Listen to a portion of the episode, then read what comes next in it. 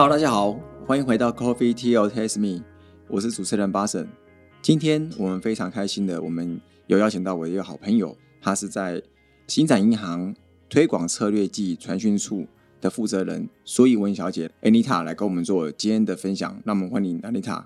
大家好，非常开心有机会来上这个节目。我刚刚有聊到，就是因为这好像是第一次，真的是录 podcast，之前就是部广播节目嘛，是，所以真的蛮荣幸，又是有别人第一次 podcast 的这个处女座。那谢谢谢谢。最一开始我想要了解一下，因为毕竟现在银行其实还蛮多的，就是很多不同的类型啊。那新展银行在众多银行里面的特点是什么？像这比较好奇的部分。嗯，星展因为是一个亚洲的银行，所以跟大家的想象中的银行，呃，就是比较有区隔。大家认识的可能就很多都是本土银行，像中国信托啊、富邦啊，就是随处可见。那另外一方面，大家有看到一些比较大的国际性的银行，像呃以前花旗啊、渣打，然后。汇丰等等，就是一些国际性的银行。那其实新展的定位蛮独特的，我们就是立足在亚洲的一个区域性银行，所以我们的重点就是在亚洲发展，更了解亚洲的文化，所以可以提供台湾的客户一个蛮独特定位，就是哎两边都可以服务到，就不管是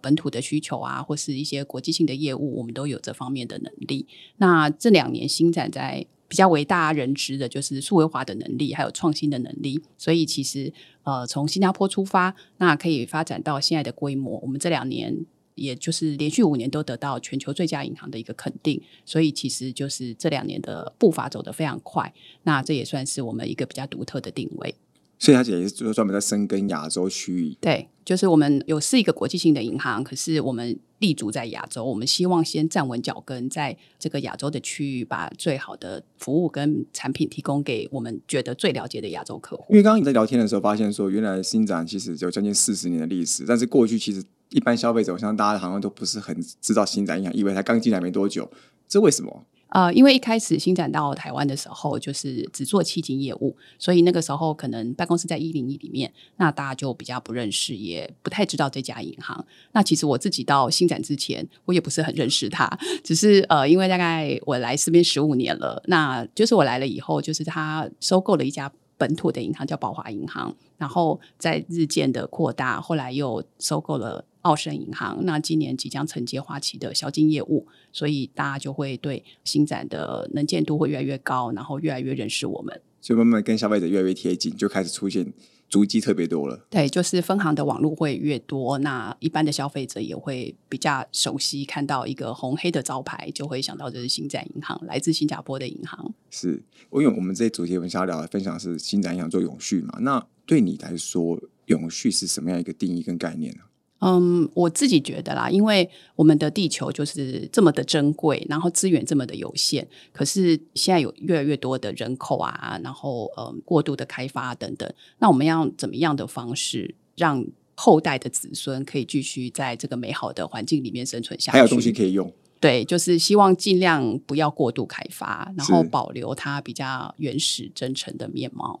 是，所以永续等于是说，希望下一代还有资源可以继续享用，然后不会我们这一代就把所有的资源都借用完毕了，那下一代就没得活了。真的，我觉得不要再留子孙，就是。我们这一代活得很开心，那我觉得下一代也应该跟我们一样，下下代都一样，在这个环境里面可以比较美好的过他们想要过的日子。我觉得这还蛮重要的。其实这个我觉得这个概念理论上在亚洲应该比较好发展，因为在亚洲的父母其实都知道所谓的不要再留子孙这件事情，他都会把资产积给下一代。反而在欧洲反而比较没有这样子，可是在这种永续环保理念反而在欧洲比较盛行，大家速度跑得比较快，亚洲反而比较慢。所以我觉得这有点感觉有点冲突矛盾的地方，就是明明亚洲很知道不要再留子孙，这是钱的部分啊，可是他却没有想到资源部分这件事，好像比较没有这样的一个概念。你觉得是什么差异吗？我觉得可能就是一般来说文化的差异吧，还有一个概念性的问题。因为嗯，我们也不是说没有那个永续的概念，可是可能就是缺乏行动力。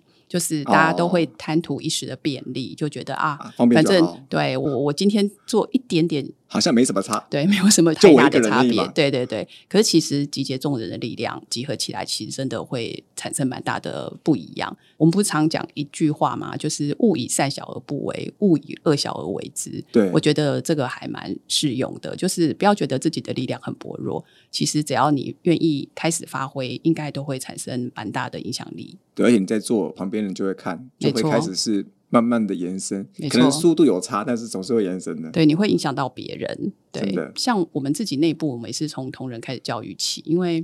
有时候讲很多理论，可是你不知道怎么样鼓励同仁开始做，所以我们就有时候会办一些竞赛，例如说，呃，我们前两年公司办的节点比赛，我们就把公司里面分不同的区域，然后鼓励同仁，因为大家一起做嘛，不是说对哎只有我一个人。我们就会去看那个成绩，然后经过三个月，哎，省电最多的这个小组或是单位，我们就嗯会给他一个蛮好的奖励。特殊的荣耀这样子，对，我们当然会先给他们一些技巧啦，怎么样省电。那例如说，我自己学到就是，哎，下班除了关灯、关电脑以外，就是哎，最好插头要把它拔掉，其实就是很省电。那我这个习惯就养成到现在，连我在家里就是哎不用的那些电器，以前我们可能不是很在意，可是现在就是会习惯把插头都拔掉，然后甚至我们家夏季。呃，用冷气，冬天像我家现在冷气的总电源开关是拿掉的，因为听说那个是耗电最大的你说你直接关总开关吗？对，就是冷气的部分啦，不是全家的总开关这样。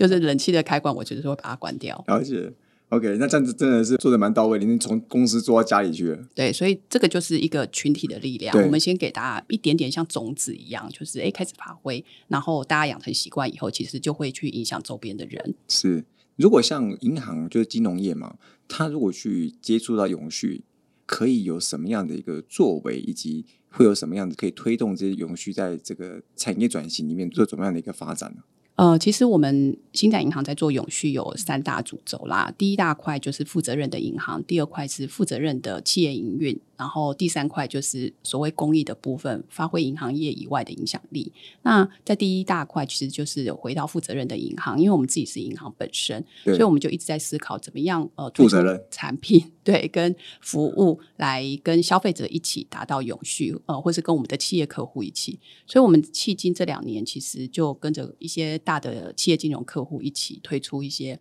呃永续指数的连接贷款。那呃，我们叫做 Green Loan。那我们也跟另外一家企业有一个所谓的 Blue Loan，就是根据他们内部的永续发展指标达到的程度，那我们可能就会呃慢慢帮他降利率，所以就会让哦等等于说大的企业客户就有这个诱因可以。他们也做永续，那我们相对就是，哎，银行让利一点，那大家可以朝向更好的一个方向在发展。就是它永续做的越好，它利率会越低。对对对，然后另外销金的部分，其实我们也有所谓的永续卡，是就是鼓励大家搭交通工具就会给他一些折扣啊等等。所以消费者的部分也有所谓的 Green Deposit，就是绿色存款。我们之前就是推，哎，你在我们这边存多少钱，那我们就帮你种一棵树等等。那这一些其实就是在负责任的银行的部分，我们就是跟着消费者一起，然后来推动永续，跟我们的客户。那 Green Loan 个人有可能去做到，他整个生活越永续，他可能贷款还是什么就越来越低吗？嗯，个人用不企到，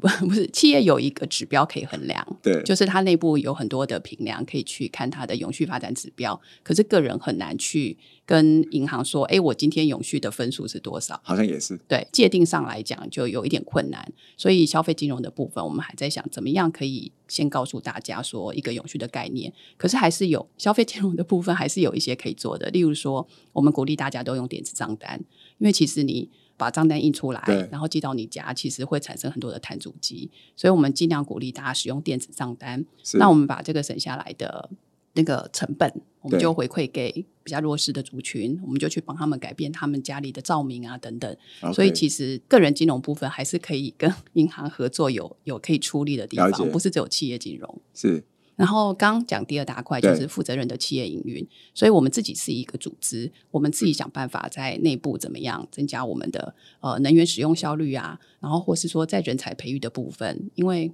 人负责哦，嗯，因为负责任的组织跟机构其实也是要呃有一个适合人才可以不断发展啊成长的一个环境。或者他愿意留下来的环境。对，所以这个也是负责任的企业该做的事情。所以我们第二大块就是等于说，哦，我们企业内部都在做这一些。那像四月就是我们自己银行里面的永续月。那我们就会推出很多活动，除了推出系列的永续电影，然后我们也鼓励同仁在礼拜二吃素食，然后给比较哎，是周二哦。礼拜二哎，不，是，为什么不是周一啊？嗯真的 Green Monday 不是都周一我？们叫 Vegan Tuesday，因为要比较哦创意一点，所以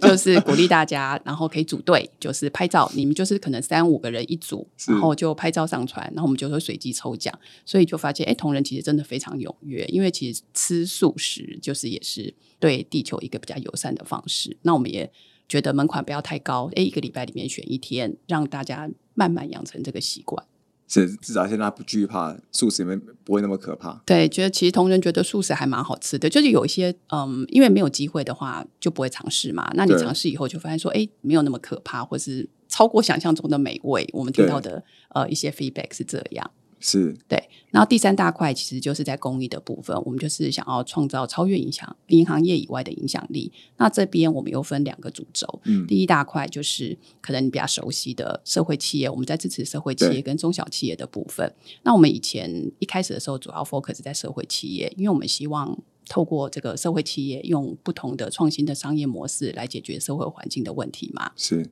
可是我们经过这十几年的发展观察下来，发现，哎，社会企业规模还是比较小。可是，在亚洲，尤其是在台湾，其实有为数非常众多的中小企业。那这些中小企业如果可以开启他们的永续转型，那我们相信可以发挥更大的影响力。所以从去年开始，我们基金会就是新展基金会就开始，只要是可以创造我们认为正面影响力的企业，不管是中小企业、社会企业，我们都愿意支持他们。所以这个是在去年做的比较大的转变。那除了给奖励金以外，我们也会透过各式各样的资源给他们能力的培育，包括我们一些资深主管啊，或是呃一些能力的创建营，都可以去协助他们做能力的创建。所以这个是在商业影响力的部分。那另外一块呢，我们就是在做所谓的社区影响力。那这个社区影响力，我们觉得刚刚讲的整个亚洲比较大的可能需要比较关注的议题啦，一个是引法，一个是环境，再来就是教育，就是我们所谓的三个一：environment、elderly 还有 education。所以这三 E 对这三个议题是我们觉得特别需要关心的，所以我们就是直接投入资源在这三个议题上面。但是那一块就表现纯公益的部分。对，就是我们合作的单位可能就不会是社会企业或中小企业，而就是一般的慈善团体。了解。刚刚其实我有一个有一段蛮好奇，就是说过去可能是以扶持社会企业，它可能比较小型或者微型，然后慢慢起来。现在比较想转型，把一些中小企业它有机会转变成社会企业的去做这样的一个转型。你觉得在这一块的部分呢、它的这个困难度有什么差异吗？嗯，我觉得应该是说，一般中小企业他们就是有一定的规模，可是以前可能没有那么在意永续，或是说，诶，他们现在知道说整个世界的方向都在讲哦，我们要怎么减少碳足迹啊，或是做碳盘查等等。那有一些中小企业，他们想要开始做，可是他们其实不知道怎么开始，或是说他们已经做的一个程度，可是还需要一些外面的助力。对，所以，可是因为他们一般已经是可能营运好多年，就是二三十年有一些年，基础的东西在那边对，或是说呃一些企业的二代，那可能他的爸爸妈妈那一代没有这样子的观念，可是到了二代，他们就想要做一些转型啊、创新，所以其实就可以跟我们一起，然后来做成这个改变。那如果我们觉得他们的那个提案够创新，或是说，哎，其实真的可以发挥我们想要的影响力的话，我们都愿意给他们一些奖励金跟奖助金。那我觉得对中小企业来讲，他们觉得也是一个肯定。对我们来说，就是可以比较加速达到我们想要看到的效果。就会比从微型的慢慢成长到中小型还来得快一点的速度。对对对，举例来说，我们去年奖励金的得主有一个是我们的客户，他们是一个纺织业，其实他们已经做得很好了，就是诶代工一些欧美品牌啊，经营的很好。可是二代觉得可以在为社会做多一点的贡献，是因为他们是纺织，就觉得说，哎，大家都知道台湾的凤梨酥很有名。那凤梨就拿掉果肉以后，你就会剩下很多的皮皮跟那个啊它的叶子。那那个以前就是可能只能当废弃物，对，或堆或是当肥料对对，使用效率就比较差，所以他们就研发，他们就来跟我们提案说，他们想要用这个凤梨，因为凤梨的纤维很粗，那它是不是可以来做成衣服的材料？我们就觉得，哎，这个专案，你看台湾每年有这么多的凤梨，那如果它的技术真的可以成型的话，其实是很值得鼓励的，就是也是一个嗯循环再利用的一部分。是，所以他们就是哎，经过不断的测试啊研发，现在我们已经看到那个成品，真的已经很接近，可能没有棉那么的柔软舒适，可是已经非常接近了。就是可穿的，对，可以穿，而且是也可以做成衣服。他上次来拿来给我们看，洗了三次，也还是非常非常不错。所以我们觉得，哎，这个专案其实可以让像一般的中小企业一样，当成一个转型的开始的起点。那我们就是希望当那个把火，就是哎有一个助力，让一般的中小企业有这个诱因，可以想要开始做一些不一样的事情。是在这样整个全球，台湾也是，就是整个永续，其实大家都在谈嘛，然后不管媒体啊、参观学其实都有。那在这样的一个计划里推动里面，新展要如何去帮？比如说我们刚刚提到比较多推行的是中小企业，但是很多那种啊、巨型企业，除了 green loan 之外，还有什么方式可以推动他们去跟他们愿意转型？这还是这真的说 green loan 这个做法比较有机会诱因驱使他们，还是有其他一些方式，速度可以更快一点？毕竟我们在短时间要帮地球去减少它的暖化，然后需要很快的改变嘛。对，对啊，这一块我比较好奇。嗯我们做法除了就是直接产品，因为我们是银行跟他们合作以外，那因为我们也发现，哎，中小企业可以做，可是大企业其实更有能力、更有资源，所以当然除了像呃 Green Loan、Blue Loan 这样子的方式以外，那我们在去年也做了一个，去年前年其实两年都有做，就是一个永续日的。永续嘉年华这样子的观念，那我们就是邀请我们的企业客户一起来，因为大家都会觉得，呃，永续好像听起来就是比较高大上，啊、那其实大家不知道从哪里开始，所以我们一开始就先有一个给大家一个永续的问卷，其实不容易啦，因为里面有一百题，是给企业填问卷吗？给企业的员工哦，填问卷，就是哎每个人都可以参与，我们自己的同仁也有来填，因为以前大家想到永续就只是啊环保啊。循环啊，回收啊，可是其实永续包含很多面向，它还有社会面向，它可能就会问一些问题说，台湾呃犯罪人口比例啊等等这种，就是我自己填起来觉得哇，这有点难这一些我真的我的知识也蛮有限的，就是我们希望大家的永续认知到底到哪里。是。那所以我们自己的员工做，那我们也邀请企业的员工一起来，然后让大家知道说，哦，其实我现在对永续的认知零到一百分里面，我可能只有六十分，其实就是勉强及格。像我们每天自己觉得在做永续的人，大概也都勉强及格。那我们的企业客户，其实我们邀请了七家很大的企业客户一起来，他们的员工做了以后，大家发现说，哦，我们对永续的了解真的太有限了，所以呃，我们就帮他们内部也是做类似的永续讲座。让他们的同仁知道说，哦，其实永续你可以从哪里开始，然后一二三就是 step by step 的教他们做，所以等于除了我们产品直接服务他们以外，那我们也邀请这些大企业一起，大企业其实也很开心，因为他们平常可能有在关注永续，可是只有某一部分的人，可是我们真是针对他们全部的员工，对，然后而且做完问卷之后会知道他们到底缺乏是哪一块的对，大大家对社会议题或是呃有一些平常你可能没有特别关注的，就会发现你的知识真的是还蛮贫乏的，所以这个就是我们未来可以努力的方向。对啊，的确，因为有的时候大家看社会，有时候有些人就真的只对环境议题有关心，他就只会看那个，或者公司治理也是一个永续的一种，但是就不会去注意到底公司治理自己的环境、附近环境有什么差异。对，因为整个 ESG 真的是包含的很广，所以如果你有兴趣的话，我们也可以把那个问卷，我们是希望说每年都可以做，那我们才知道说，哎，其实现在有政府的力量啊、民间的力量、企业的力量，大家一起来推广以后，这个永续的认知是不是可以随着大家的努力，然后慢慢的更提升？对，对企业来讲可以更精准，知道他到底是缺哪，搞不好有他已经环境已经做很好了，但他可能有些社会面的或是公司治理面的反而没那么好。对，嗯，我觉得是个人啦，就像我们刚刚一开始讲的，就是从个人出发，那你可以影响周围的人，然后大家有一个群体的共识跟力量，然后就可以走得更快一点。对，嗯。对于新展来讲，目前我们在说这个 SDGs 里面，就永续发展目标里面就有十七项嘛。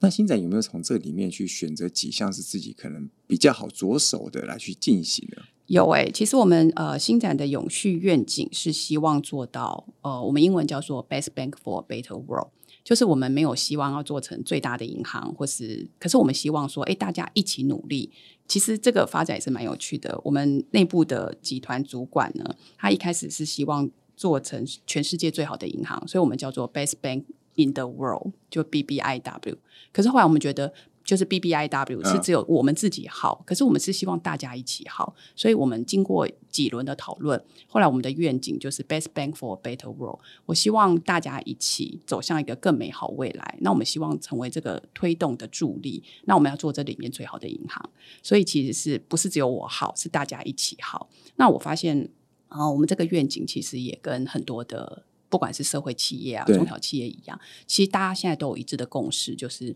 地球只有一个嘛，我们希望未来不是只有我们这一代很好，是大家都可以更好。所以在这个愿景下面，就有六项我们觉得可以我们做的事情，对我们可以达到的永续发展指标。那我这边给大家念一下，就是五性别平等，七可负担的永续能源，八良好的工作以及经济成长，九工业化创新及基础建设，十二负责任的生产消费循环，跟十三气候变迁对策。所以这个就是我们可以着力的。从十七项里面选出这六个是这六项，对比较好去进行，而且是能力范围内的。对，因为像气候变迁对策，我们其实大型的基金，我们内部有一个呃永续的报告，那我们就会承诺说，在某一段时间内，我们就不对这些高耗能的能源进行放宽。是，就是我没有说要跟他停止合作，可是可能哎，不会持续的挹注了。对，就是有一些新的，或是哎，我们可以一起想出什么样的解决方案。也是像刚刚讲的，协助他们转型，因为其实未来有很多的机会，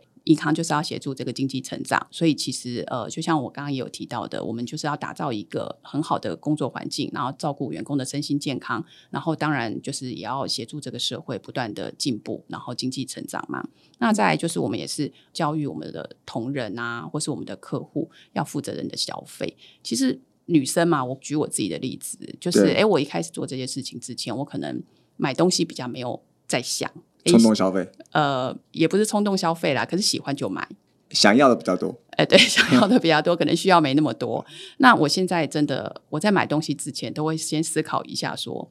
我真的需要吗？还是我只是很喜欢？就是会比较节制，觉得其实你像那些快时尚都是一个很大污染的来源。那你你买一件衣服，那你是不是相对要付出？自己的责任，所以对，而且因为快时尚会跑得起来，是因为有人在消费。是，那你回收那个又是另外一些成本，然后又是一些负担，所以我现在真的蛮节制的。可能尤其在疫情以后，我大概这五年来真的嗯，都没都没买新衣服了，很少，真的很少，一年大概不会超过十件。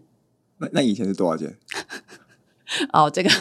这个有点尴尬，这样子可能很难有点多，有点多，有点多，有点多，对。所以我觉得这个就是也是在教育呃我们的同仁。那我自己也是会觉得，哎，嗯，会多想一下。对，我们真的开始会有这个意识，然后或是我们在教育我们的同仁，不是只有我们同仁，还有一般的大众，食物零浪费，就是对对，因为我们以前就发现说，我们可能。不知道，可是全世界也真的食物短缺的粮食短缺的问题还是很严重。而且有些国家还因为一些粮食真的很少或经济不好，还出现抢粮的问题。对，好像之前去年的斯里兰卡就有出现过，因为他们就是会有一些这样子的危机。对，而且真的是，嗯，全球被浪费掉的粮食比短缺的粮食还要多。我们开始做了以后，我们才发现说，哦，其实还蛮惊人的。那大家也不要意外，想想我们每天在桌子上浪费，哎，很饿的时候就会多点很多食物，然后发现说，其实没吃完，那有人可能就没有那个习惯要把它打包啊带走，或是怎么样，所以它就浪费掉了。我以前自己去超市，我也喜欢买那个漂亮的水果，或是那个保鲜期限比较长的。明明我今天晚上就要把它煮掉了，可是我可能就会选那个架子里面，或是买牛奶也是这。以前不知道为什么会这样，就会觉得，呃，我喜欢买那个，觉得感觉更新鲜的。对。可是我们自己在推，就是鼓励大家食物零浪费以后，嗯，我现在真的比较不在意食物的外观或是集气品。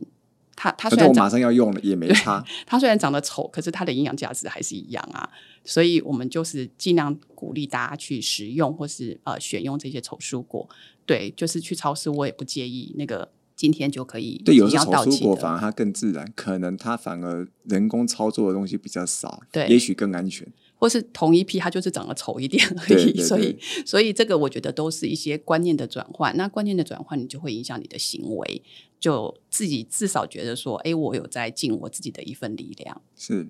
最后啊，就是想要了解一下，就是未来，因为毕竟现在你身为新展银行的公关的负责人嘛。所以其实可以跟企业界或者是针对，比如说现在开始有消费者业务，可能会跟消费者有很多的接触。所以，我你希望在这样一个永续转型在台湾的部分，希望扮演什么样的一个角色？嗯，我们是希望扮演我们是一个 accelerator。我自己觉得啦，就是一个像加速器。那我们其实就像刚刚你讲的，呃，我们现在的串联的单位很多，我们有销金客户，我们有基金客户，我们有的同仁，还有我们的供应商等等。那我们希望新展可以在中间扮演一个串联的角色，然后也是加速的角色。对，串联加速，然后形成一个生态圈，然后我们让大家有这样的概念，一起往同样的方向前进。我们常也讲嘛，一个人你可以走得比较快，可是你一群人会走得比较远。所以我们就是希望说，哎，我们的目标很明确，我们知道那个是我们想要达到的方向，那我们就尽量把我们的这个群体扩大，一起往那个方向前进。所以就像是有点像种子头的概念，你现在开始在串联。那你觉得你们现在串联是串联差不多已经在拉动的过程，还是说